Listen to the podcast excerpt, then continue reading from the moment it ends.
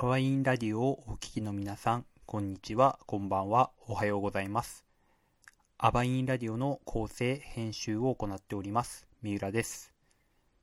新型コロナウイルスの影響で、今回の収録分からオンラインでの収録となりました。通信環境の関係上、音声の乱れや会話上のラグがございますが、温かい心で聞いていただければと思います。ちなみに、えー今回の収録は4月下旬に行いました。それではお聞きください。どうぞ。アアバインラディオ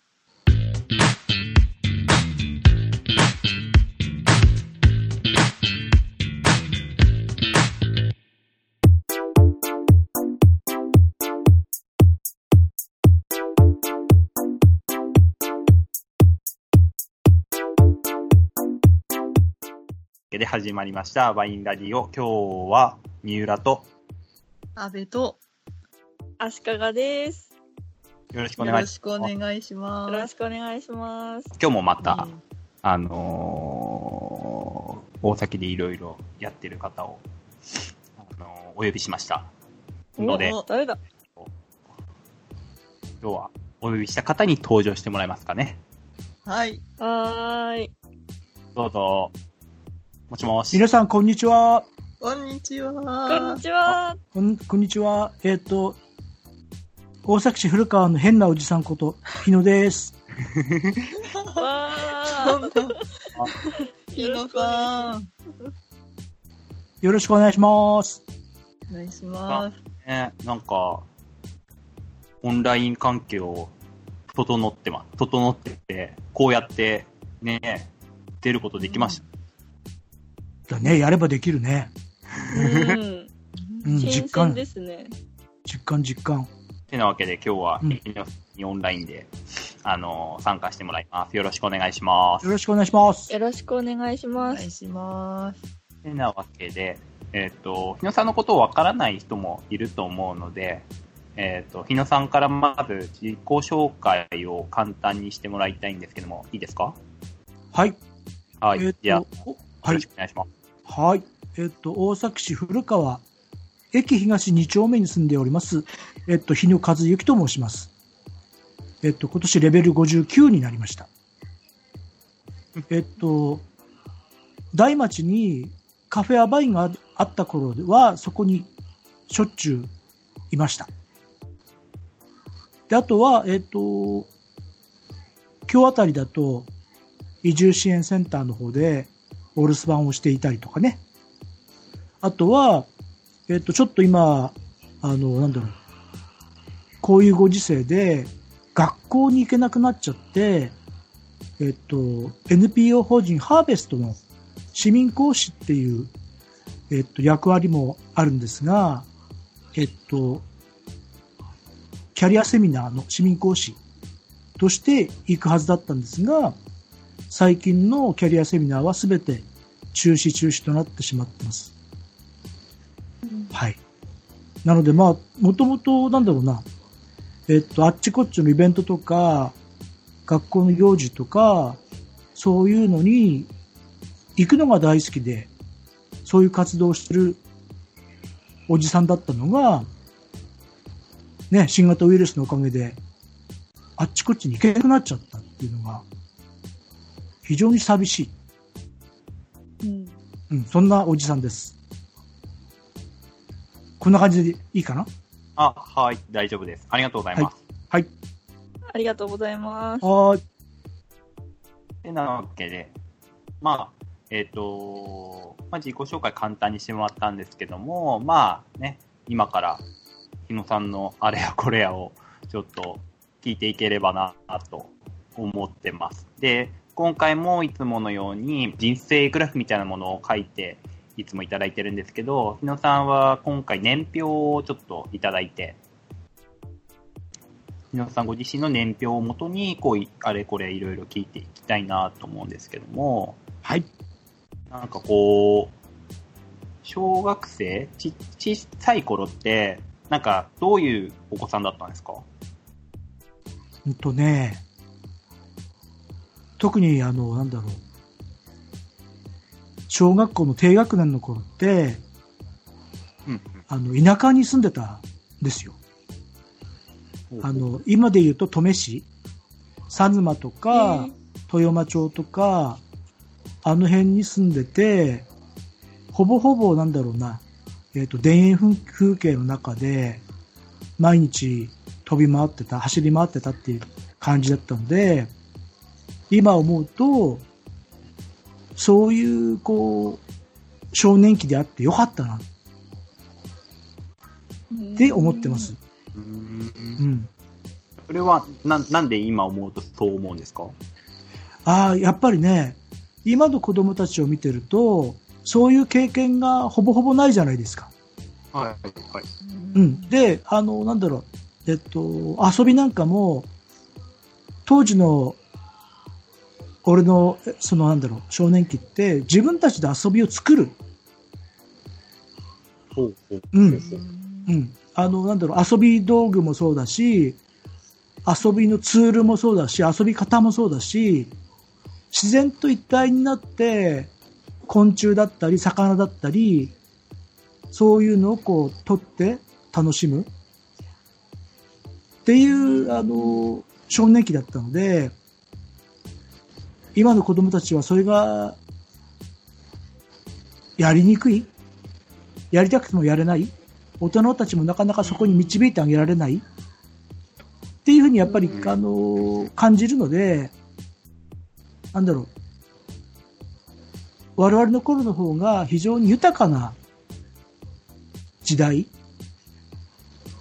少年期を送ることができたかなっていうふうに感じてます。なんかこう、自由度が高いというか、まあなんか自分でこういろいろ考えて、いろいろやり、やるその中でやれる場所もいろいろちゃんとたくさんあったし、そういう意味では、なんかこう、良かったみたいな感じですかね。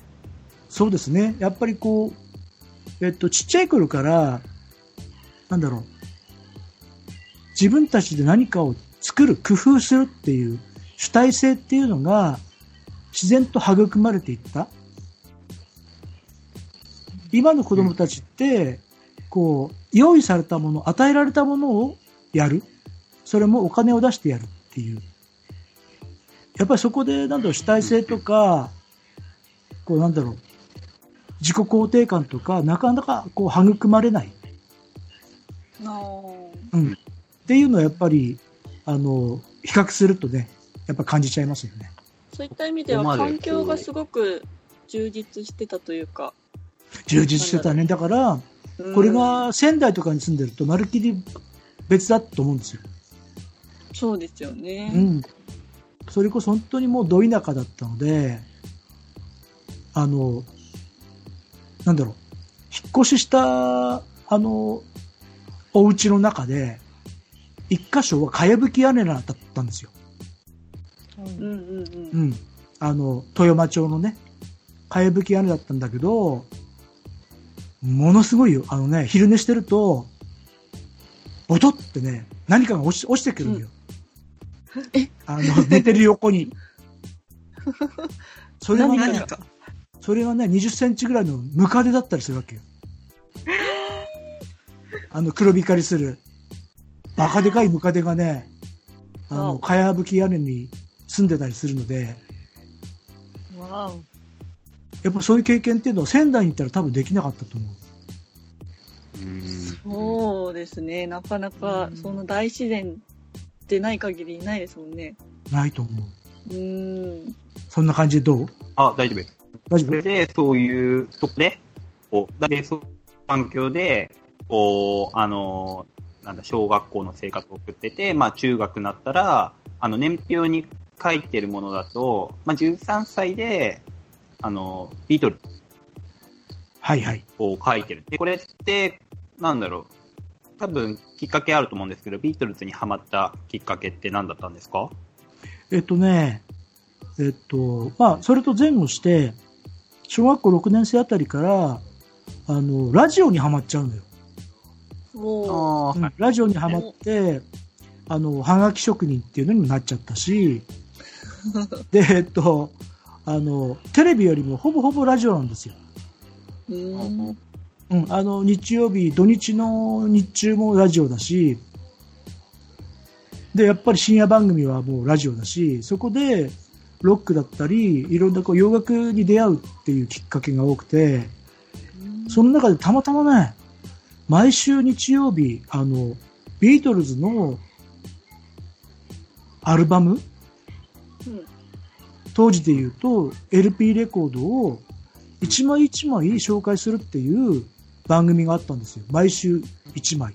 だからさっき言った今週はホワイトアルバムとか、次週は、次の週はレッド・イット・ビーとか、っていう風に毎週毎週一枚をフルでかけるっていう。番組。全曲かけるっていうのをやったんですよ。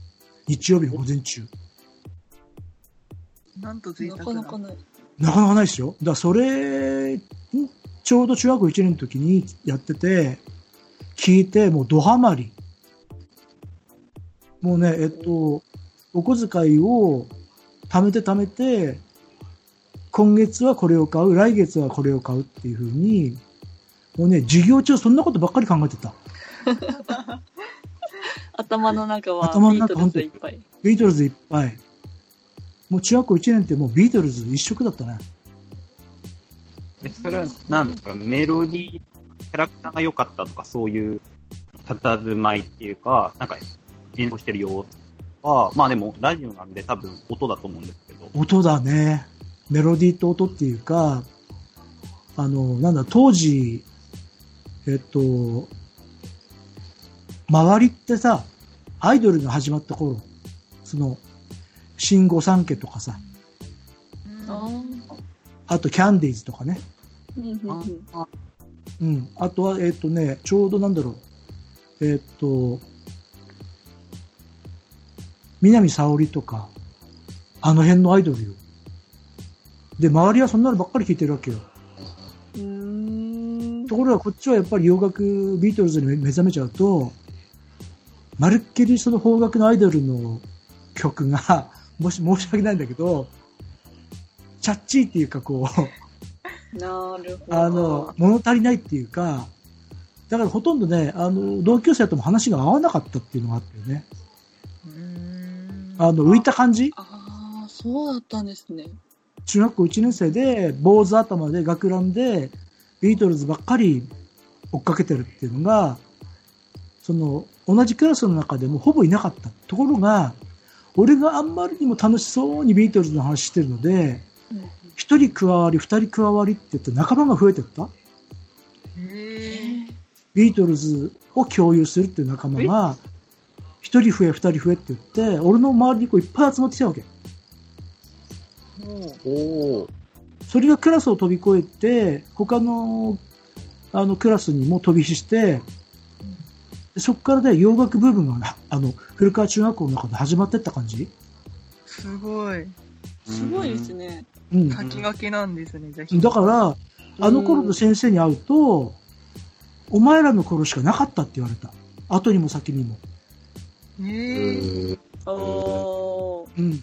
珍しかったんですね。珍しかった。だからほら、中学校2年で、いきなり、あの、古川中学校の体育館で、ビートルズを5曲やっちゃうみたいなあ、ライブ。ライブを、ステージデビューしちゃうっていうのは、後にも先にも、お前らの世代しかなかった。ええ、伝説じゃないですか。うん。だと思う、多分。おお。うん。ちょっとやっぱ浮いた存在？だから初めはね、ちょっとやっぱりいじめられてたんだけど、ああ、あらら。あの、なんだろう、例えば教室とかで練習してると、やっぱ女の子とか見に来るのよ。あの、こう、鈴なりで見に来てるんで、俺らをいじめてた連中も、その女の子の後ろの側から覗いてたみたいな感じ？俺らの。練習を。なんか、面白いですね、それ。そうん。まるで、まるでなんか青春ドラマみたいな感じでしょ？うーん。でもやっぱりそれはね、なんか、あの、いい仲間に出会えたの。やっぱりこう、楽しそうにしてると、うん何何そんなにビートルズっていいの？っていうふうにこう集まってくるんだよね。うで、ん日野さんは、日野さんはその頃からはいベーシストなんですか、うん、そう、あの、えっと、ビートルズのほら、えっと、メンバーのポール・マッカートニーが好きだったし、うん。あと、なんだろう、ほぼね、そのその頃の、えっと、一緒に集まって音出してたメンバーが、全員アコースティックギターでギタリストだったのよ。うん。そうするとうん、ギターの上手い人がリードギターとかなって、あとは、えっと、いまいちギターが上手くなかったのが俺で、で、まあ、あの、そこそこボーカルができたので、ポール・マッカートニーのポジション、ベースリードボーカルっていうポジションに自然にこう収まっちゃった感じ。えー、そういう経緯だったんだ。そうなんですよ。知らなかった。人気ですね、やっぱね。そうで、まあ、だんだんとこう、中学校から高校に上がってって、大学も、まあ、なんですか、これ、軽音楽部卒業って書いてるんですけど、これ、はい。まあ、一個思ったんですけど、え、これ、うんこういう学部があったわけじゃないですよね。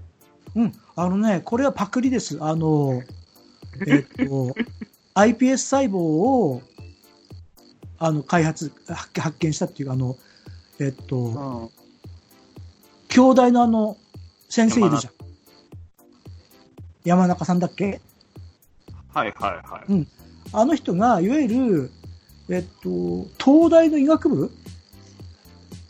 だったんだけど、ラグビーに、あの、没頭してて、はい。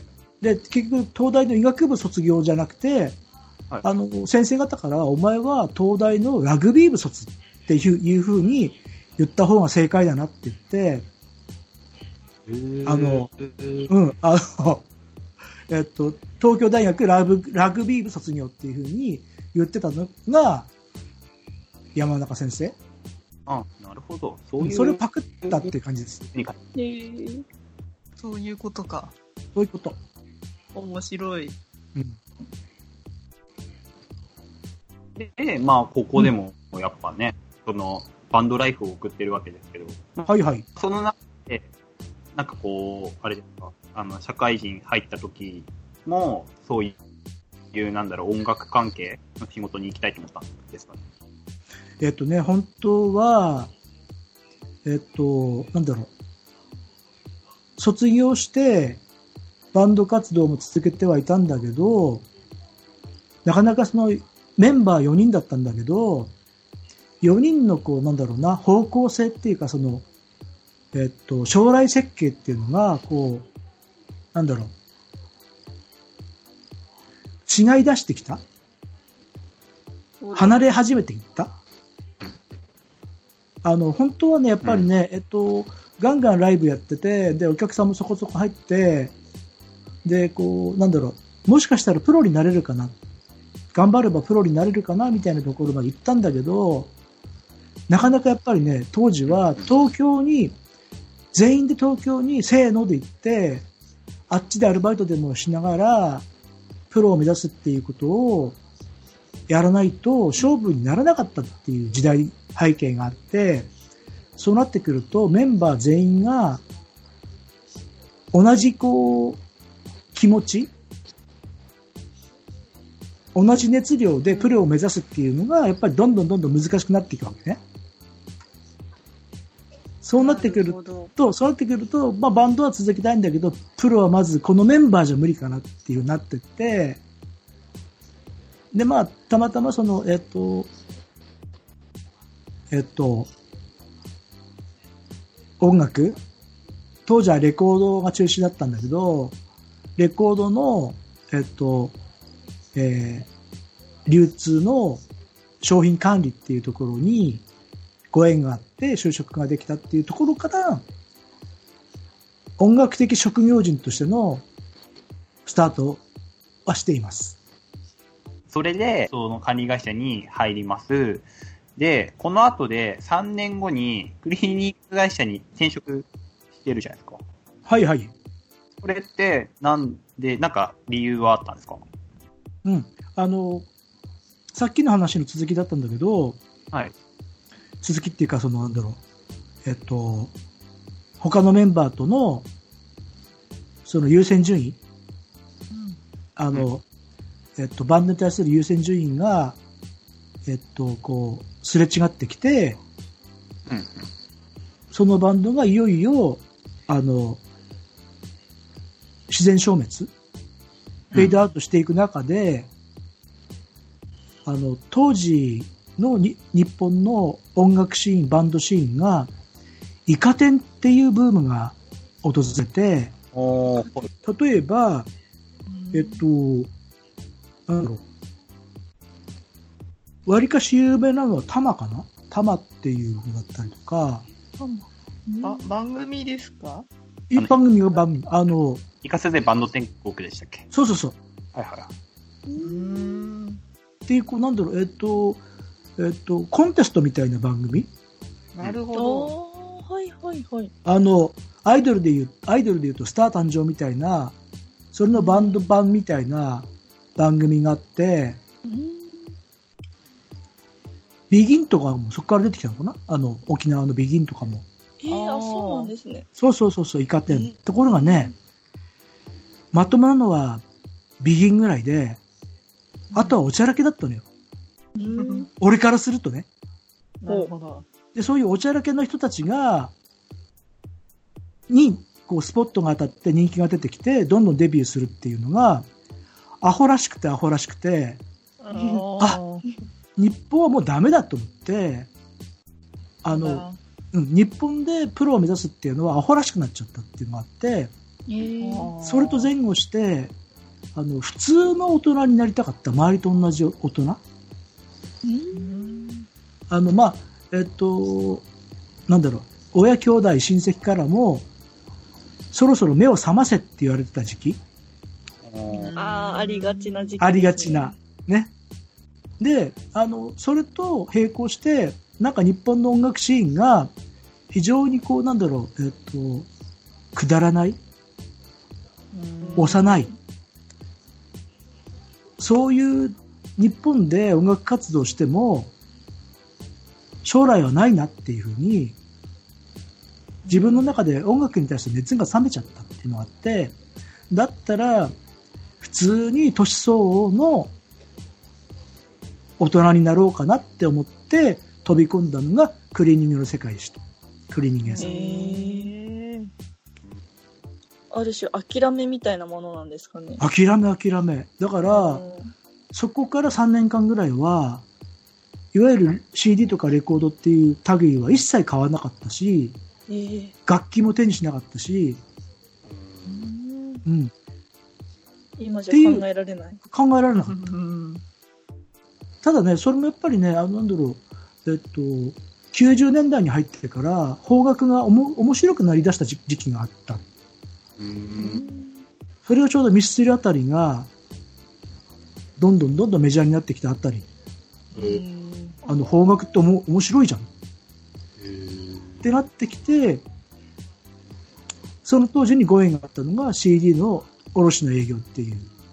おお、そっからですね。そっからなんそっからこう、音楽業界にカムバックしていくわけね。おお、あなるほど戻っ。てきた。そうそうそうそう。なんだろう、聞いてはいたってことですか？その、バンドっていう、それはやってないけど、その音楽として、まあ、なんか、買ったりとかはしてたん？音楽、えっといわゆる会議はしなかったんだけど、相変わらずの、そのなんだろう、えっと、ラジオ大好き人間だった？ああそうすると、ラジオ聞いてると、あの、なんだろう、聞きたくなくとも、洋楽、邦楽っていうのはどんどんどんどん耳に飛び込んできて、で、えっと、90年代の半ば近くになってくると、いよいよ邦楽の面白いのが出始めた。うん。ミスチルとか。あと、あの頃だと、ウルフルズもそうかな。あとは、ソロだと、はいはいはいあの、なんだろう、えっと、いわゆる Being 系列、あの、 ZARD とか WANDS とか、あの辺が出てきた頃、うん。ああ、なるほど、懐かしい。懐かしい。懐かしいって生まれてはないかな。あ、そっか、そっか。生まれてはないか。まだ生まれてなかった。うん。けど、まあ、有名だもんね。そうそう、非常にこう、なんかね、質のいい、えっと、J-POP、J-ROCK が出始めてきて、うーん。そこで、おいいじゃんと思い始めた頃が、その、なんだろう、自分の年年齢で言うと、34、5歳の頃だったのかな、33、4、5あたり。そこでその、いわゆる、えっと、CD の卸っていう、えっと、お仕事とのご縁があって、で、そこからこう、えっと、仙台の本社だったんだけど、入社して、郡山を経由して、関東にどんどん転勤していくっていう、へあのー、離れた。離れていく。えそこから結構仕事は楽しかったですか？その CD の卸？うんうん。楽しかったよ。だって、前にも言ったことがあるかな。あの、90年代後半にかけて、どんどんどんどん CD が売れて、うん。ビーズとかうん、それこそグレイとか、安室ちゃんとか、もうガンガンガンガン売り出してきて、上り上司の頃に俺が入ったもんだから、入社1年目で社員旅行がグアム旅行、えー、すごい。うん、3年目が社員旅行がハワイ旅行だったりとかさ。めちゃめちゃ豪華ですね。そうそうそう。で、もう、ガンガン売れたもんだから、いわゆるアルバイトの子たちにまでボーナスが出るわけよ。ええすごい。大入り袋。大入り袋。まあ、でそういう時期を味わっていたので、えっと、なんだろう。その頃自分であの楽器持ったりとか歌ったりとかしてなかったんだけど、音楽業界にいるなっていう感じ。ああ。音楽業界の端っこだけども、なんか音楽業界に関わってるなっていう思いが強くて楽しくて、で、こう、えっと、社員価格でこう、2割引きで買ってたりするからね。CD とか。それは嬉しいですね。嬉しいでしょ？うん。うん。だからそういう90年代の後半を味わえたので、非常に楽しかったです。もう憧れの音楽業界に少しでも関われて充実した日々を送られていたんですね。うん。あの、2000年代に入ってからは、そこから急降下で地獄を迎えるんだけど、うん、そうそう、天国と地獄を味わってます。CD 業界の。2000年前半ですもんね、コピーコントロールが。そうそうそうそう。そこから、まあ、加速してったっていうか、うん感じますよね。そうそう、それとプラス、その、レンタル業界っていうのも、すごい、ね、うん。なるほど。どんどんどんどん全国的に店店舗数増やしていって、うん誰も CD を買ってくれなくなっちゃった。うんレンタルかダウンロード。ダウンロード。そうそうそそうう。か、そうだ。なるほど。そうですね。もうちょい、なんか、まあ、レンタルが一番でかいですかね、やっぱ。でかいでかい。うんうんあとでっていうか、その、ファイル共有ソフトがちょっと、なんだろう、その、違法なね、あの、うんそうそうそうそう。いて、それをが結構使われてたっていう話もあったんで、うん。まあちょっと、なおさら売り上げが減ったみたいな話はありましたね、確かにね。そうそうそうそうその辺の天国と地獄を味わってますね。でそれで、なん卸売の会社、その、えっ、と、90年代後半からいた会社には何年までいたんですか？えっ、とね、年頃で言うと、えっ、と、ギリギリで46、7ぐらいまでかな。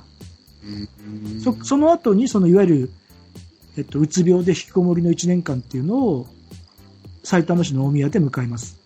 うんあら、2010年くらい。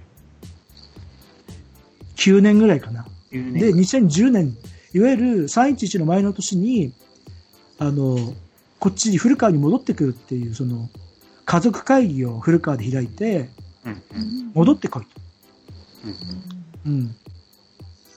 そういう話になったのが2010年。2009年。で、2010年に戻ってきて、就活をしたけどもダメで、うんで、311の年を迎える。ありゃー。わめちゃくちゃ転換期ですね、じゃあ。めちゃくちゃ転換期なのよ。